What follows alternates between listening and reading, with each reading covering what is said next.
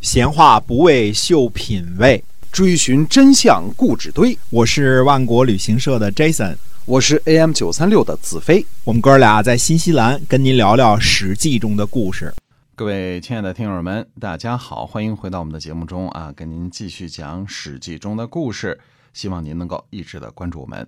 好的，公元前五百八十九年，细客将中军，士会的儿子士燮将上军，栾书将下军，韩厥为司马，嗯，用来这个救援鲁国和魏国前去攻打齐国。嗯，鲁国的臧宣书呢，前往迎接晋军，并且做了引路的向导。季文子呢，率领鲁国的军队和晋军会合，军队在申。嗯，申呢是一个草字头，一个新啊。今天的山东的这个申县以北追上了齐军。六月十六日呢，晋国的军队到达摩呃弥基山，弥基山呢就是今天的山东济南的千佛山。齐清公呢派人请战，说呢，先生您带着国军的军队光临敝邑，敝国呢。不那么强大的军队呢，请求和你们明天早上决战。嗯，晋国回复说呢，说晋国和鲁国和魏国是兄弟之国，两国呢前来告诉我们说，大国呀，周西之间呢，呃，向魏国和鲁国发泄愤怒，寡君呢于心不忍。派我们这些下臣来向大国请求，不要使我们的军队在贵国过多停留，只能前进，不能后退，无需劳动贵国国君的命令。齐清公说呢，大夫允许决战是寡人的愿望，不允许明天两军也要相见。所以说的非常的，嗯，火药味儿啊。哎，嗯，齐国的高固呢，呃，冲入晋军之中，向晋军投掷石头。抓获禁军的士兵，抢了他的战车，把桑树根呢绑在战车上，变形骑军，而且呢，就是在骑军当中游了一圈啊。说如果需要勇气的人呢，可以来购买我多余的勇气，这就是成语“余勇可鼓”的由来啊。多余的勇气，哎，可以的。对，多余的勇气可以卖给你啊。余勇可鼓。十七日呢，两军在安排兵布阵。安位于今天的济南，就是在济南这儿打的。这个丙夏呢，做齐清公的御手，嗯，冯丑富呢做车右。晋国方面呢，亥章是御手，呃，郑秋呃缓为车右。这是两边的排兵的布阵啊。齐清公说呢，说我们把敌人消灭了，再吃早饭，这就是。成语叫灭此朝食啊，先消灭了敌人，再来吃早饭啊，这是气概啊。灭此朝食。齐清公说完呢，就带着没有披上铠甲的这个马驾的车呀，冲向了晋军。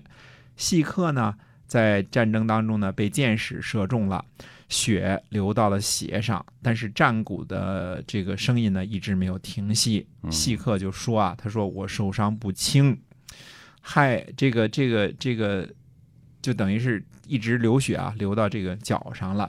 这个亥章就说呢，说自打战争开始啊，箭矢就射穿了我的手，直到我的臂肘，我把箭箭杆啊撅折了，还在驾车。左边的车轮呢都染红了，哪敢说受伤不轻啊？先生您忍耐一下。这个郑秋缓就说呢，他说打仗开始的时候啊。每次有险情，我一定下去去推车，而您都没有意识到吧？可见您确实是受伤不轻。海章说呢，说军队的耳目呢就在于旗帜和战鼓。军队进退呢，都是依从这些。这辆车就算剩下一个人在，也可以完成任务。怎么能够因为受伤败坏国军的大事呢？身披铠甲，拿起武器，本来就是抱定了必死的决心。现在受伤还没有到死的地步，您还是尽力而为吧。于是呢，就用左手总揽着马缰绳，右手呢拿起这个鼓槌击鼓，战马呢。呃，意就是失去控制了，一直向前，不能停止。军队呢也跟着主帅冲了上去，齐军大败。晋军的这个追杀齐国的这个军队啊，绕着华不注山呢跑了三圈，整个追着打了三圈。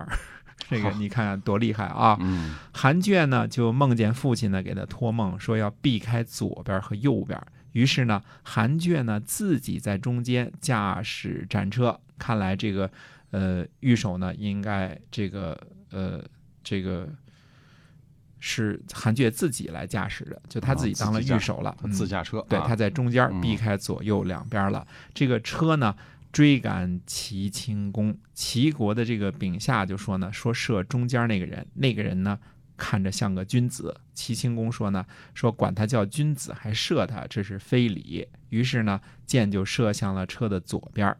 呃，韩厥左边的这个战士呢，就掉下了战车，嗯然后又射向右边，韩厥的车右呢，战死于战车之中。哦呃，然后这个呃，齐无章呢丧失了战车，他就跟上了这个韩厥，说呢，他说，请让我乘坐您的战车。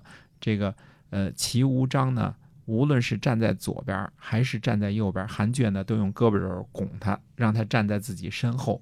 韩厥呢弯下身子，放稳了车右的这个尸体。嗯齐国那边呢，庞丑父和齐清公互相交换了位置，俩人这个换了位置了。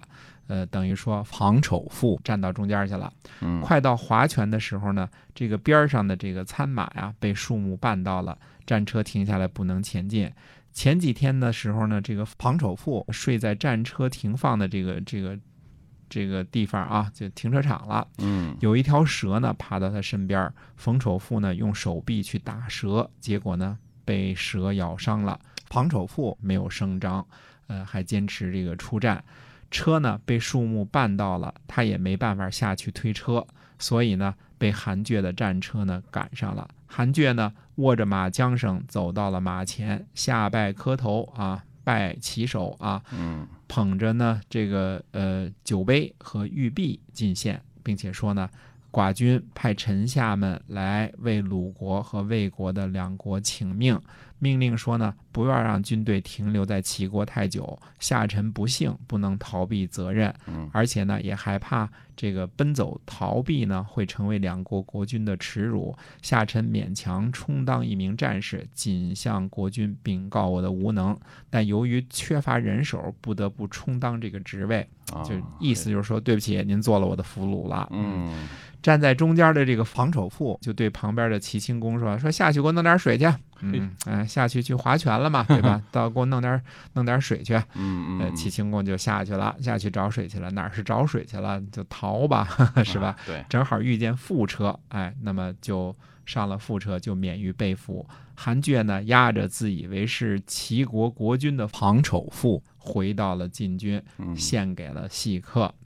啊，那我们这个暂时先打住一下，呃，预知后事如何呢？且听下回分解。好的啊，我们今儿这个史记中的故事啊就暂时跟您讲到这儿了。呃，预知后事如何，且听我们下回分解。我们下期再会。再会。